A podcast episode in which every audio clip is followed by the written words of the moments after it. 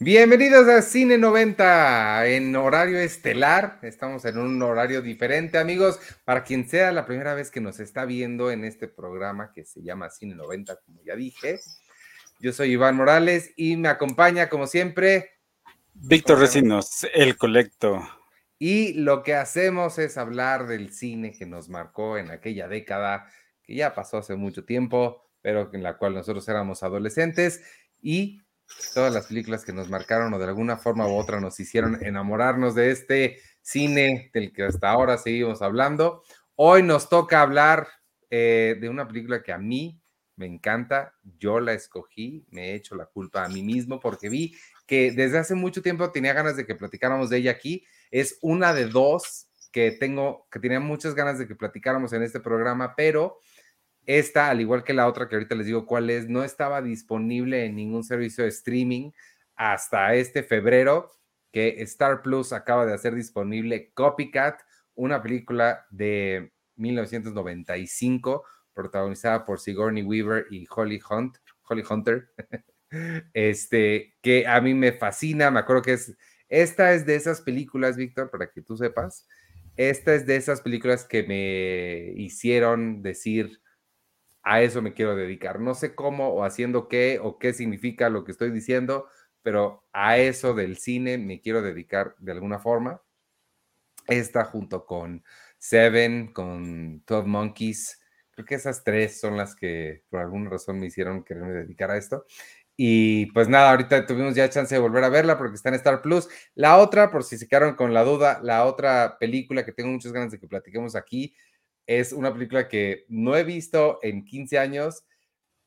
Siento que no va a ser tan buena como yo la recuerdo, pero es El Santo, The Saint, con Val Kilmer.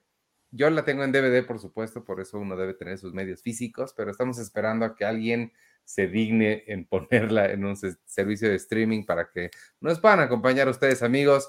Este que eh, estamos en YouTube ahorita, en Twitch, en el canal de El Colecto y por supuesto, ya nos pueden escuchar en todas las plataformas de audio, en Spotify, Apple Podcasts o donde sea que ustedes consigan sus podcasts. Este, perdón, me inventé un monólogo de 43 horas, pero ya puedes hablar. Perdón. Está, está perfectísimo, no te preocupes. Estaba, mientras tanto, tratando de ver eh, ¿qué, ¿qué, tan pegados fueron los estrenos de estas películas que mencionas, porque todas son del mismo, del mismo año.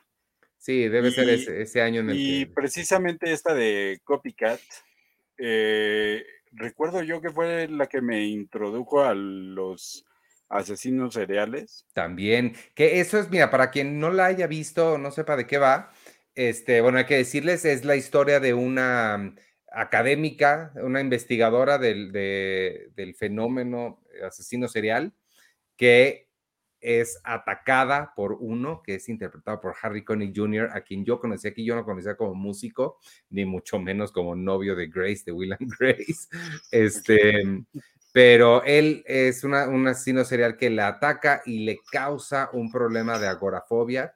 Ella le tiene terror a salir al exterior y em, sucede en ese mismo tiempo una serie de asesinatos que para que asumen que es un asesino serial, Holly Hunter interpreta a la detective que va a buscar a Sigourney Weaver para buscar su ayuda y es Sigourney Weaver quien se da cuenta de que este asesino lo que está haciendo es copiar otros asesinatos famosos.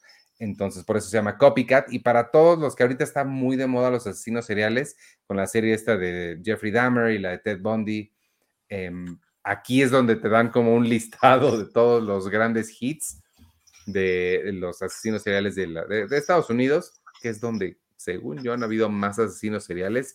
Hmm, ¿Por qué será?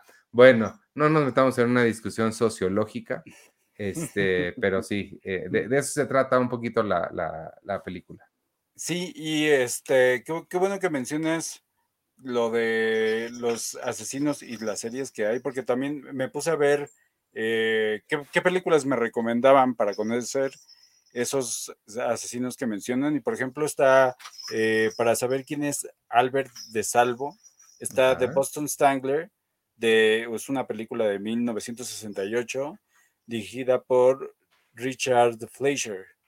Ah. Eh, para The Hills, Hillside Stranger, es una película del mismo nombre. Strangler. Strangler. Strangler es del 2004 y está dirigida por Chuck Parello. Él no sé quién es. Ni yo. Este también está para conocer a David eh, Berkowitz. Está Summer of Sam. Ese es del 99. espérame, espérame, espérame, espérame. Te detienes tantito en Summer of Sam. Eh, debo decirles, amigos, Copycat la acabo de volver a ver. No es una gran obra de la cinematografía. Realmente no logro ver por qué mm, fue de las que más capturó mi imaginación. Pero si quieren ver una verdadera, ahí sí, gran obra de la cinematografía moderna, eh, Summer of Sam es, como dices bien, del 99, este año increíble del 99 es de Spike Lee, que creo que Spike Lee es uno de los grandes directores que tenemos, protagonizado por Adrian Brody y John Leguizamo. Y es una película espectacular. Quien tenga oportunidad de verla, de verdad, no se van a arrepentir. Eh, Summer of Sam, más allá de ser la historia de un asesino serial, es la historia de Nueva York. Como todo lo que hace Spike Lee, creo que retrata un momento en Nueva York muy específico en el que varias cosas se cruzan y generan estos eh, eh, los problemas como el asesino serial y también lo que la presencia del asesino serial le hace a una comunidad eh, negra y latina en aquel momento en, Nueva York. Entonces vale muchísimo la pena Summer of Sam del 99 de Spike Lee y continúa. Sí, esa yo creo que no la, no he visto. O, me suena el nombre, pero no, no es una de las películas que yo vi eh, bueno, no he visto. oye, oye, espérame, perdón que te interrumpa, pero es que suena que estás en la Villa Mágica en Navidad de Santa Claus. ¿Tienes forma de, mostrar en la cámara por qué suenan cascabeles a tu alrededor o está muy complicado hacerlo? No, está, está muy complicado hacerlo, ah, pero en efecto me encuentro eh, dentro de la juguetería este, que pertenece a Santa Claus. Por eso tengo tantos coleccionables acá atrás. Este, Santa Claus soy yo y yo me regalo, son coleccionables. Pero diles quién está haciendo ese ruidito. Ah, bueno, pues adopté una, una, gatita que eh, estaba atropellada y pues está de buen ánimo, está de traviesa y durante el stream pasado con Robert también se puso a jugar con su cascabelito. Yo creo que decide que es hora de, de hacer el show. Que ¿Quiere ser protagonista? No, no tenemos música, entonces ella va a hacer este unos ruidos para, para acompañar. A la próxima nos, nos, muestras una, una, foto o algo para que nuestros amigos la puedan ver porque está bien bonita. Y ya, perdón, continúa. ¿Qué, qué otras películas viste que se comunican con esta?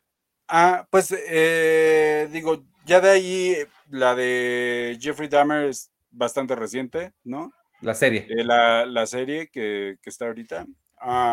y de Ted Bundy, pues hay muchísimas. Pero la, la que recomendaban en una página como la más este, eh, acertada a lo que fue, eh, dicen ahí que es The Deliberate Stranger. Ese sí es Stranger. y es de 1986. Eh, dirigida oh. por Marvin J. Chomsky. O sea, la de mm, Marvin Chomsky, ¿será algo de Noam Chomsky? No lo sé. la de mm, la de Zac Efron no, no venía. Eh, estaba en la lista de, de, las películas, pero la que recomendaban como la mejor adaptación de su vida o lo que este o la historia que cuentan era esta de eh, película del 86. Pues yo vi la de la de Zac Efron, no está mal. Lo que tiene la de Zac Efron es que es de, mm, ay, ¿cómo se llama? Ah, se me está escapando el nombre del director, que es documentalista, entonces viene acompañada de un documental y el documental está, está muy interesante también. La otra que no sé si viste por ahí, que también está en Netflix, es sobre Richard Ramírez, este, mm, que fue otro asesino, que me parece que estaba en Los Ángeles en los 70 y está en Netflix un documental. Ay, Dios, ¿se fue la luz o nomás se me apagó esto? Sigo conectado, ¿verdad? Sí. Sí, sí, sí, todo está bien. Ya, perdón. Este, la de Richard Ramírez, ¿cómo se llama? Ah, déjame, le busco ahorita. Monster, me parece que se llama eh, ese documental. Y en lo que me aparece aquí, porque sé que ese documental está en Netflix, nada más hacer el, eh, se llama Night Stalker, eh, acosador nocturno, la casa de un asesino en serie, está en Netflix. Y pues el dato chistoso, curioso, para quien no sepa, em, Richard Ramírez y ¿cómo se llama? Charles Manson. Em, les sonarán también los nombres como los miembros de la banda de Marilyn Manson, quien famosamente agarraban una belleza del cine o la televisión o la cultura pop, y que es el caso de Marilyn o Twiggy, una modelo de los 60, y la juntaban con el apellido de un asesino serial, hacer ahí la, la juxtaposición de la belleza con lo horrible de ahí los nombres de Marilyn Manson, Twiggy Ramírez y los demás que ya no me acuerdo porque hace mucho que no escucho Marilyn Manson. Y este, otra coincidencia muy, muy simpática es que el, jefe de, policía menciona haber participado en el caso de Zodiac. Y curiosamente. ¡Ay, Zodiac! Oye, no mencionaste Zodiac, Víctor. Zodiac es la otra increíble de David Fincher. Mira, no estoy mencionando películas grandiosas de, este, de asesinos seriales, sino eh, me enfoqué en aquellos actores que, digo actores, aquellos nombres que habían enlistado eh, como los asesinos que estaba copiando. Ah, ok, ya, ya, ya, ya, ya. Entonces, como, para conocer quiénes son, claro. porque no, no los conozco, este, es muy buena eh, digo, hay películas de todos. Como dicen, como dicen, este, que hay películas de todos. Y este, Dermot eh, Mulroney, eh, si no me equivoco, también sale ahí en esa de Zodiac. Ay, no recuerdo, tengo ganas de volver a verla. Aquí la tengo y hace mucho que no la veo. Sí, yo también eh, hace mucho que no, no, la veo. La verdad no, no lo recuerdo, pero este, está entre mis datos curiosos que encontré. Ok. Que, él aparece ahí. y, pues eh, fue como, es, eh, primero, primero fue Seven, pero creo que yo recuerdo como que esta fue la que me introdujo al, al, concepto, como que cuando yo tenía e, esa edad, no, no me pasaba por la cabeza que existieran este tipo de cosas y esta fue como la que me explicó más o menos pues como de qué iba eso, ¿no? Porque para, para mí a lo mejor la de Seven pues fue un caso como muy específico para la historia, ¿no? Y de ficción. Y de ficción, pero esta ya como que me estaba eh, hablando de, de, lo que eran estos, este, estas personas y, y, y, todo lo que hacían. Y lo que se me hace muy interesante que tampoco había captado en ese momento, pero ya que he visto varias eh, series y películas, es eh, todo esto que eh, los investigadores que se ponían a platicar con ellos, con los asesinos, ya que los tenían en prisión para, poder conocer cómo, cómo funcionaban, ¿no? Claro, claro. Eh, y, y, este, y Sigourney Weaver tuvo la oportunidad de platicar con la persona que habló con este con Dahmer. Órale eh, Holly este, Hunter estuvo este, participando con, la policía de, Los Ángeles para conocer cómo operaban. Y, eh, Harry eh, Connick Jr. lo que hizo fue pues, eh, empaparse de documentales. Pero lo interesante es que Sigourney Weaver tuviera la oportunidad de, de platicar con esta este, psiquiátrica forense. Claro. Eh, de, nombre Park Dietz. ¿Dietz? Dietz, me suena más Dietz. A mí también. Hay algo muy interesante sobre los asesinos seriales. Creo que a todos en, eh, a cierto nivel les causa o nos causa mucha fascinación este lado tan, tan oscuro, tan depravado de, lo que es capaz la, mente humana, ¿no? no solamente el pensar en esas cosas, sino el realmente hacerlas creo que es algo que inevitablemente nos llama mucho la atención. Evidentemente se cruza con muchas cosas. Ahorita la realidad que nosotros vivimos, por lo menos en este país, pues sí quizá nos hace que sea un poco más difícil disfrutar estas cosas que ya no parecen tan alejadas de, la realidad y una realidad un poco más cotidiana.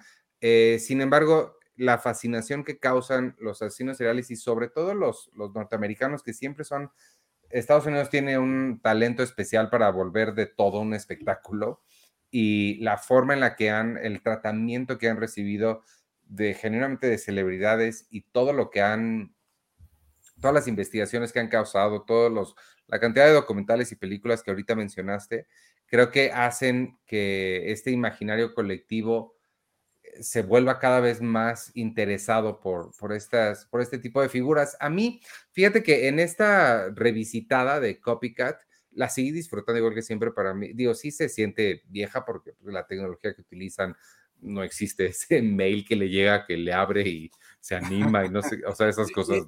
Y, sabes que sobre todo la música se me hizo como muy de, de, la, de ese uso de la época. Y, y las transiciones también me sacaba mucho, esas transiciones como muy lentas. Sí, la música sí se siente súper noventera, el, el, score, ¿no? Te estás refiriendo. Este, sí, es, es, muy típico de los thrillers de esa época. Eh, pero lo que me llamó mucho la atención ahorita fue que me pude identificar mucho con ella. Yo no tengo agorafobia. Este, puedo salir perfectamente de la De hecho, casi diario tengo que salir y me da mucho coraje tener que salir. Ahora que pasamos estos eh, años de, de pandemia eh, y que pasamos más de un año, pues prácticamente encerrados en casa, sí digo, eh, odio decir este tipo de cosas porque son muy fácilmente malentendidas. Obviamente nadie quiere que haya sucedido y pasaron muchas tragedias, eh, tanto a nivel pues, personal que gente que falleció o se enfermó de estos em, efectos secundarios largos o negocios que se cayeron, como no me imagino de cuál podríamos posiblemente estar hablando.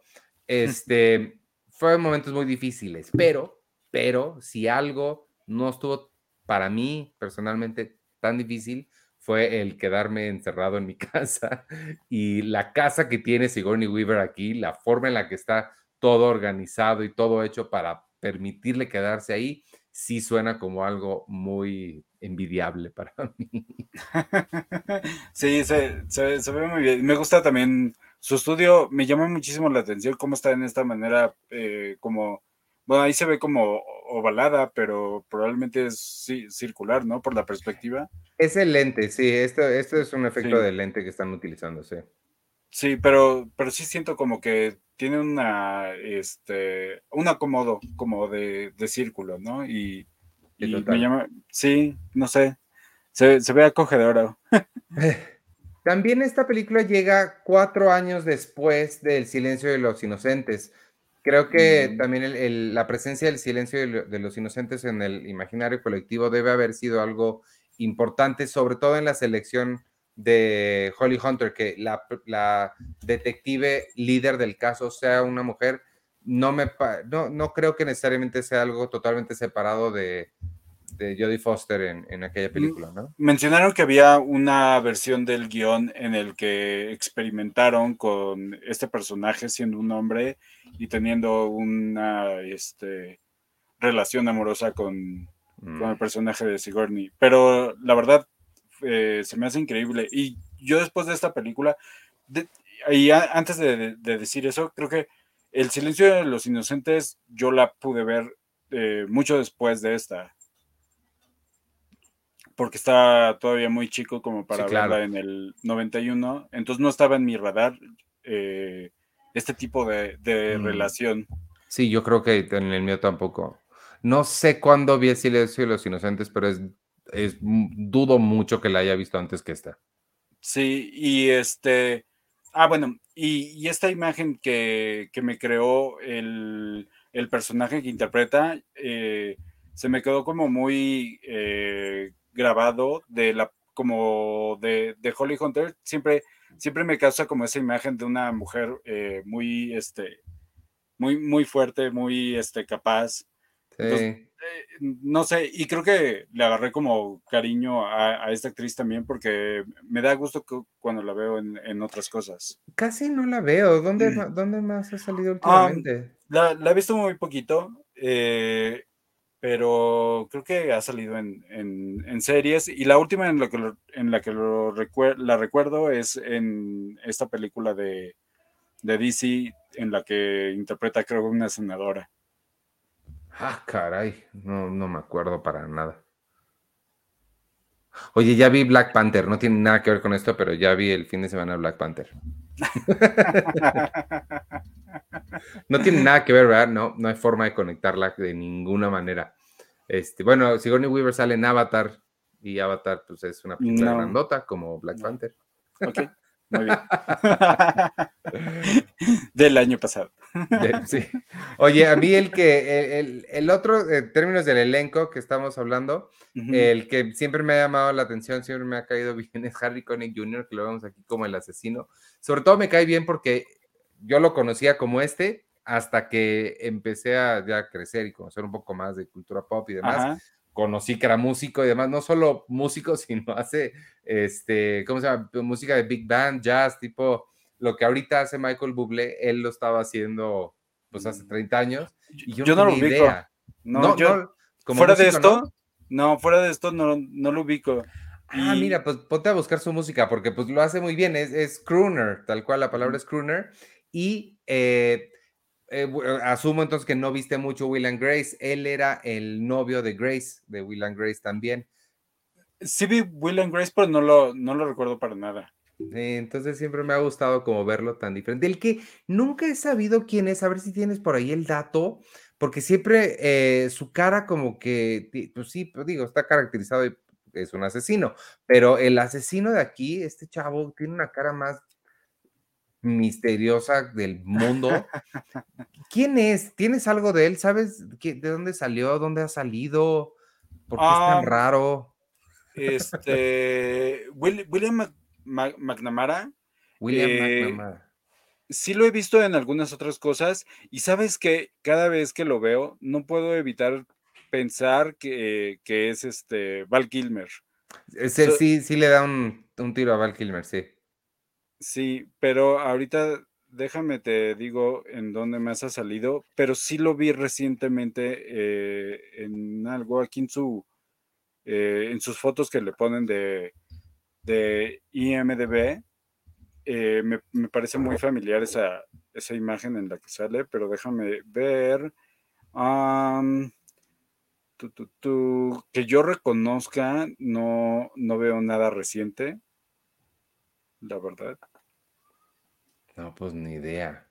Pero siempre, es que sí tiene una cara como siniestra, o sea, sí, sí está, sí está curioso. Y me encantan, siempre me ha gustado lo que te comentaba hace ratito de la tecnología, una, un disfrute como al margen de cada vez que veo este tipo de películas es la tecnología que se utilizaba en esa época porque pues recordemos, amigos, que en, este, en los 90, en los principios de los 90 es cuando entrábamos todos a la era digital y todo parecía muy mágico y que todo iba a ser posible.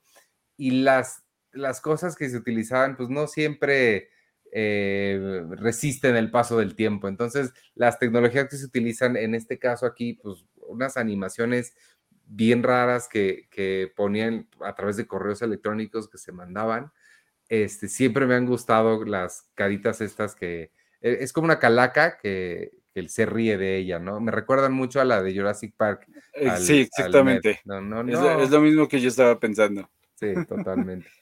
pues dice que es conocido por Stealing Home en el del 88. Ok. Radio Inside del 94. Súper conocido por eso. Y Amber Road del, de este año. Ah, bueno, qué bueno que siga trabajando, me da, me da gusto que siga teniendo trabajo. Sí, y por ahí parece que tiene, una foto como de algo de tipo western, no sé qué será. De quien tenemos que hacer un especial, Víctor, en algún momento hagamos un episodio especial de Tommy Flanagan. ¿Sí te acuerdas quién es Tommy Flanagan? Me suena Tommy Flanagan. Es este actor que tiene la cicatriz acá que sale en... Ah, claro, sí, sí, sí. Lo acabo de ver en, Gladiator. Ajá, en todas las películas de esa época sale, excepto en esta. Es por supuesto un malo del santo. Sale en, Braveheart también, ¿no? Sí, sí, exacto. sale en Braveheart y si no me equivoco lo vimos también en, en la de Trece Guerreros. E, en alguna otra salió muy cercana a esa de, de cuando vimos la de Braveheart. Sí, entonces de, de, Tommy Flanagan hay que hacer algún día un episodio porque ese, ese, muchacho está en todo y empezó, bueno, no sé si empezó su carrera ahí, pero debe haber sido uno de sus primeros trabajos en una película increíble de Lynn Ramsey que se llama Ratcatcher. Este, entonces podemos ir del cine independiente irlandés hasta lo más Hollywood de Hollywood y seguir la carrera de Tommy Flanagan. Sí, pues como bien dices, está en The Saint, Face Off, The Game, ahí lo vimos, en The Game. Uy, Face Off. Esa apúntala por ahí en tu lista invisible que nunca apuntas nada. Está en mi lista invisible ya.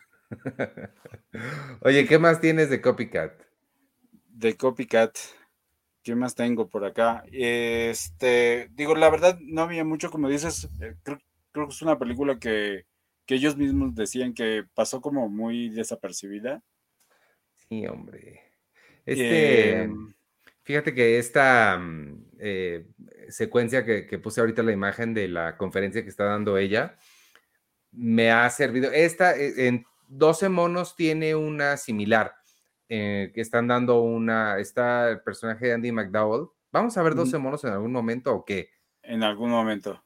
Está Andy McDowell dando también una conferencia sobre las fotos, ya ni me acuerdo, pero bueno, esas dos conferencias como que me marcaron mucho y si alguien ha visto, nadie ha visto mi cortometraje, pero si alguien ha visto mi corto Hija de un hombre invisible, que es más bien como una prueba para un largo, que si alguien tiene ganas de financiar un largo sobre la hija del hombre invisible, este, ahí lo tengo listo.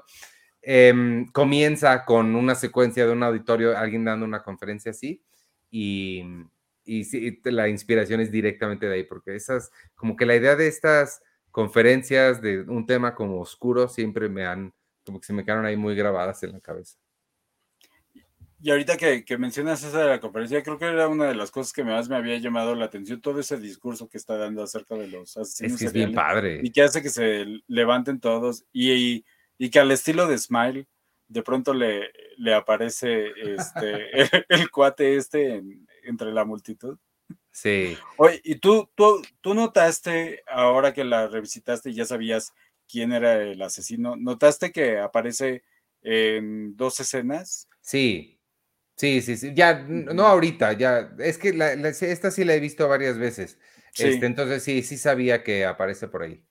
Sí, eso también se me hace eh, muy, muy interesante. Cuando, ya cuando la ves y ya sabes quién es, no como al, estilo de, de, Fight Club que de pronto empiezas a, encontrar cosas por ahí.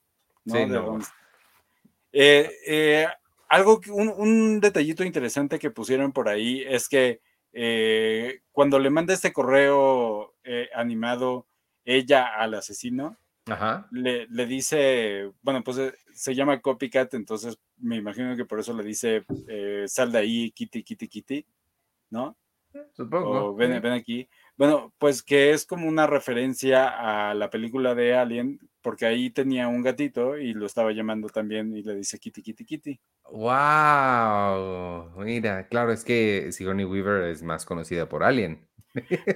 Sí, y ahora que mencionamos Alien, eh, una cosa que me que comentó el director es que le gustó el casting eh, en donde Sigourney Weaver ahora interpretaba como, como una víctima, como una, un personaje un poquito más este, vulnerable. Eh, y, Holly Hunter, que, es eh, un poco más pequeña de, estatura, estaba interpretando pues el personaje que era como más fuerte, ¿no? La que, la, heroína. y, y, el asesino que es este, se me olvidó el nombre. William McNamara. El, no, eh, el, el otro cuate. Harry Connick, Jr. Harry Connick Jr. Eh, él mismo decía, este personaje es como muy fuera de lo de como yo soy, ¿no? Bueno, claro, sí, pues un asesino. Pero lo que él decía era que, que le gusta que, que, en esta película o en sus películas, este, elegir como el, eh, los actores que sean muy diferentes al personaje que van a, interpretar para poder sacar como algo muy diferente de, ellos. Claro, como em, contratipo, ¿no? Sí, sí tiene, sí tiene sentido. Esta foto que puse es un super spoiler, ¿eh? por si nada más. este, a ver, esta, aquí, esta, no es tan spoilerífica. Em, y ah, esta escena me gusta mucho, que cuando están este, dando eh, pues toda la información a toda la, fuerza de la policía, ya se están metiendo. Me, recuerda un poquito a, a, a Zodiac, a alguna parte de Zodiac, esta parte en la que ya están como que todos involucrados, ahí tienen la junta acerca de esto es lo que está sucediendo con el asesino. Sí, claro. Sí, claro, claro, claro. Lo que, lo que está eh, padre también es, eh, regresando un poquito a lo de ella como vulnerable, em, es que las dos protagonistas son mujeres y eso no se ve mucho en ese tipo de cine. O sea, no solo la detective que, que, decía que tenía como seguramente influencia de Clarice Starling, sino eh, el personaje secundario, digamos, también es mujer. Entonces me hace interesante. Este, y sí, ya nada más quería recalcar eso. Eh, regresando un poquito a los asesinos seriales, mencionan por ahí que eh, Peter Curtin, que es el seudónimo que utiliza cuando este, contacta al otro asesino, eh, ese también fue un asesino serial que, según estos datos, era un copycat de su tiempo. ¿A poco? Sí, traté de investigar un poco acerca de él, pero en realidad sí representaba como más lectura eh, para ver si en algún lado decía que estuviera imitando a asesinos de su, de su tiempo. Ese nunca lo había escuchado. Pero eh, lo hacían llamar eh, el vampiro de Dusseldorf. Eso sí me suena. Ese nombre, sí, bueno, ese apodo sí me suena. Pero no sé de dónde o por qué pues has de haber visto en algún momento alguna información o documental de él o algo así. Pues sí, sí, sí hubo un tiempo después de esta película que sí me, me, clavé bastante en los asesinos seriales, me, gustó, me, interesó mucho el tema. Digo, ay, que si tenía yo, ¿cuántos años teníamos con Celesta? ¿14, 15? 14. Sí. Entonces, digo, para un adolescente está bien que Sí, además en aquellos tiempos no teníamos el internet, entonces no era como que llegaba a mi casa o agarraba el teléfono. Bueno, no teníamos. Bueno, sí teníamos, ya, ¿verdad? No. Bueno, yo no. yo tuve internet. Déjame te digo, cuando tuve yo internet y te voy a decir por qué, me acuerdo. Yo tuve internet en el 97 y me acuerdo porque 97 es el año que salió el quinto elemento y de las primeras cosas que yo empecé, y me acuerdo perfecto, no googleábamos en esa época, buscábamos en qué era Altavista. Las primeras cosas que busqué eran cosas del quinto elemento y de volver al futuro, porque soy súper nerd de las películas, amigos, lo siento, pero las primeras cosas que busqué era de quinto elemento y me acuerdo que Corbin Dallas y del hilo Multipass y el guion y fotos y sí, sí, eso y volver al futuro.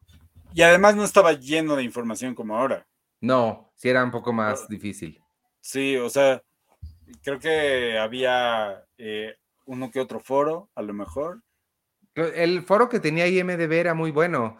Eh, ahí podías platicar, y todavía era una época en la que no había trolls, no había estas cosas espantosas y podías genuinamente hablar con gente sobre, pues, sobre las películas, sobre lo que sea. Sí, pero no, no era como que de verdad podíamos eh, llegar y empaparnos a, de, información acerca de asesinos seriales. Sí, no, no menos. Sí, sí, era un poco más complicado todo eso. Sí, ahí sí teníamos que ir a la biblioteca probablemente. y jamás me pasó por la mente ir a buscar algún libro, porque no creí que existiera tampoco eso. No, no creo haber ido a la biblioteca a buscar esto.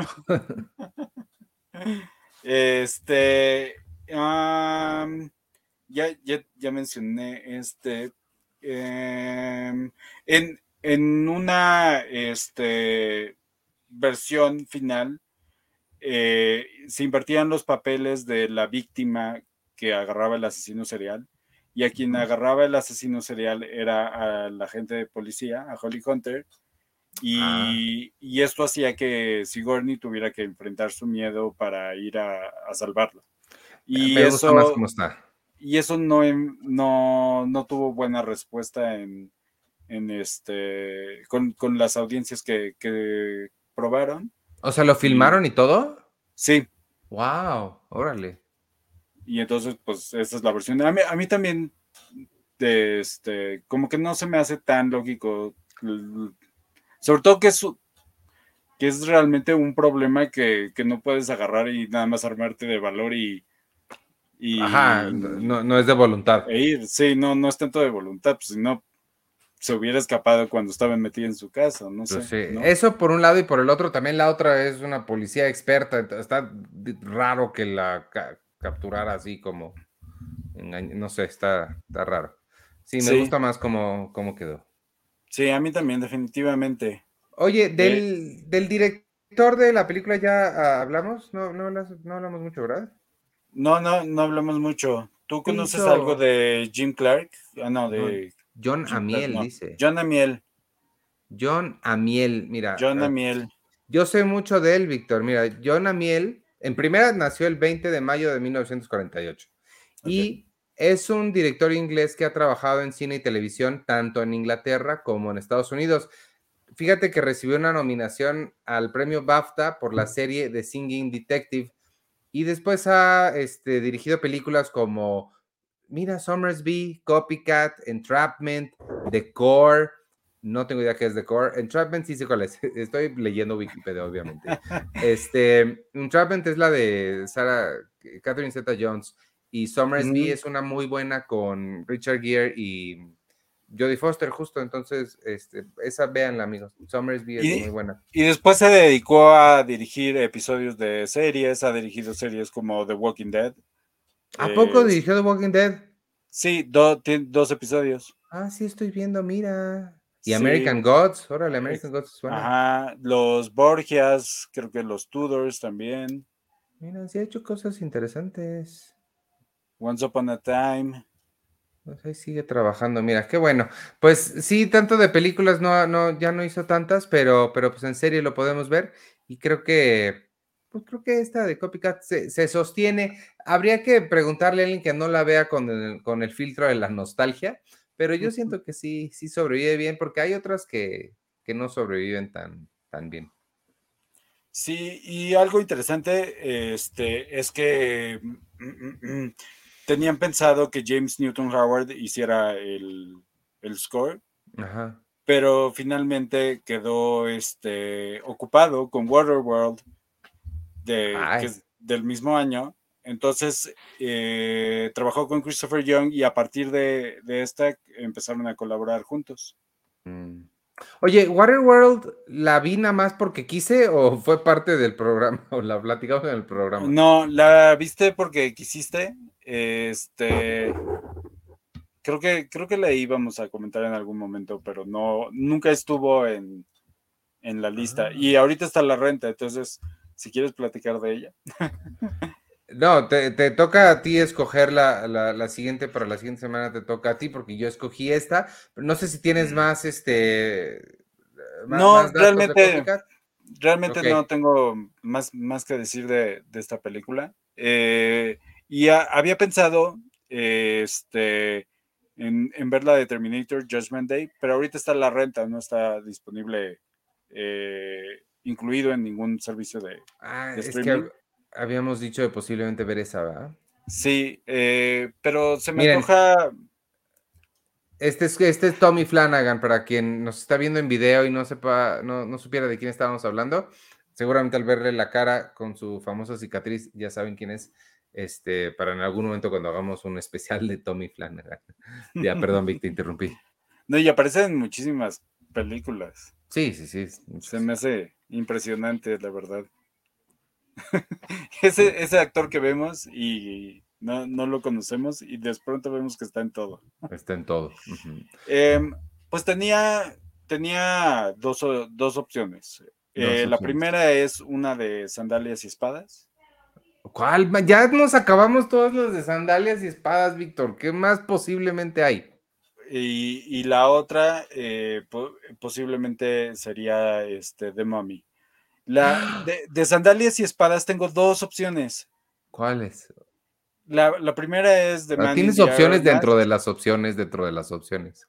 ¿Cuál? ¿Iron Man? The, eh, The Man in the Iron Mask. Y la otra sería. Esa no cuenta como sandalias y espadas. Esa es del. ¿Cómo que no? ese es de, la. ¿Tienen espadas? Sí, pero no. Pero son sandalias y espadas, no es una o la otra. Pues no todos usan sandalias en The First Night y de, la, de todos modos me la categorizarías ahí. ¿Cómo no? Sí, la gente del pueblo usa sandalias. Pues seguro también en. No, porque es la realeza francesa. Pero la gente del pueblo usaría las sandalias. Fíjate que el hombre de la máscara de hierro la vi hace relativamente poco. Es, ¿Ya la, has vuelto a ver? No la he vuelto a ver. Es eh, no muchísimo tiempo pero está chistosa. O sea, eso eh, ya, ya, da más risa que cualquier otra cosa. Este, ¿cuál es la otra opción? Uh, the First Night. From Brother to Brother, Yours in Life and Death. Sí, sí, sí, sí. ¿No la vimos ya? No, ¿verdad? No, no. Es la de Richard Gere, esta. Sí, yo creo que tú este, haces programas por ti solo en tu mente. Eh, no, no, no, podemos hacer un programa y entonces agarras y te inventas uno en tu mente y entonces dices que ya lo hicimos. Es posible. No, es tan imposible como que es. Ok, este...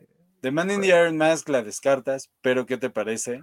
No, no la descarté, nada más dije que la vi hace poco y que es algo ridícula, pero si quieres la platicamos, está bien. ¿Cuál es la, tercera opción que no es de sandalias? First Night y, y The Mummy. Ah, ahora, que está, ahora que está Brendan Fraser no, prefiero ver The Mummy muchísimo. ¿Es de los 90, seguro? Es del 99, si no me equivoco. Wow. A mí no me marcó la momia. De hecho, es posible que ni siquiera la haya visto, pero me emociona, me, emociona verla para revisitar a Brendan Fraser y porque tengo la esperanza de que de ahí nos agarremos y podemos revisitar todo Brendan Fraser noventero no solo las clásicas como el Bedazzled, que en español le pusieron al diablo con el diablo. Mm, y es buena. este no me gustan los crustáceos. Este Blast from the Past con Alicia Silverstone, que es un absoluto clásico. George of, the Jungle, que la vimos hace dos meses, hace, no, como en Navidad, creo que en esa época navideña de vacaciones, me parece que la vimos, George of the Jungle. Es una buena película navideña. Y este, y antes en Man, todas las de las que hizo con Polly Shore, ah, ah, Let's Do This.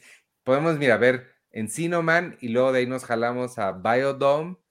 ¿Te acuerdas de una que vimos en cuando ah, este Víctor y yo, amigos, nos conocemos desde hace muchos años, eh, como pueden darse cuenta, y solíamos hacer unos viajes a mis papás, antes tenían una casa en Cuernavaca e íbamos. ¿Tú te acuerdas, Vic, que vimos una película de unas cucarachas que se llama Joe's eh, Apartment? Esa, esa podría ser otra que revisitemos aquí de cucarachas de MTV. Eh, Vives y Butthead Do America. Este, mira, ya me estoy soltando con un montón. Apúntalas por ahí en tu libreta mágica invisible. Yo lo que quiero ver es Bill and Ted. Bill and Ted, let's do this, me late. Pero Bill and Ted no es del 88, 89? Eh, Bill and Ted Bogus Journey es del 91. Bueno, pues, órale. Bueno, entonces la semana que entra, de, si me, estás pidiendo que escoja o, nada más me estás diciendo tu proceso de pensamiento. Ah, pues me parece que te atrae más ver la momia. Sí, no, mucho más, pero yo veo lo que tú me digas. Vi las de las caricaturas estas el otro día. Tú ah, dime qué veo y yo veo. No, pues entonces vamos a ver la princesa Mononoke. No. Ay, ese es, ese es, este, ¿cómo se llama este güey? Este. Hayao Miyazaki. Es Miyazaki, eso no, eso no cuenta como anime chafa. No, son animes chafa. bueno, entonces La momia, protagonizada por Brendan Fraser y seguramente un montón de otra gente. Yo no estoy seguro si la he visto, ya te diré si la vi o no, pero me encanta esa opción. No tengo idea dónde esté. Está. Estás a punto de decirnos. Estoy a punto de decirles, pero. Mira, si me voy a. Me puse a, buscar otra cosa y ya no. Mira, ahí vean esta página que se llama Just Watch, amigos, es un comercialote para Just Watch.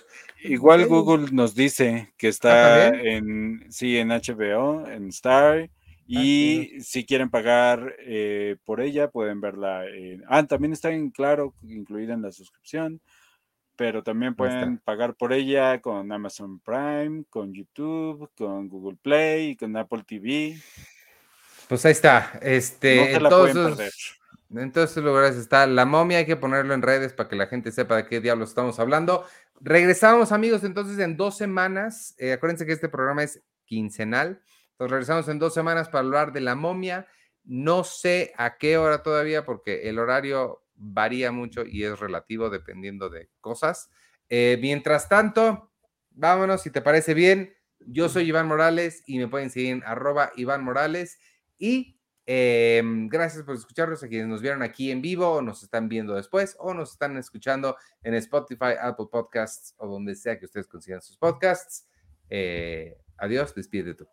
Y yo soy Víctor Recinos, arroba el bajo colecto. Muchas gracias por escucharnos. Adiós.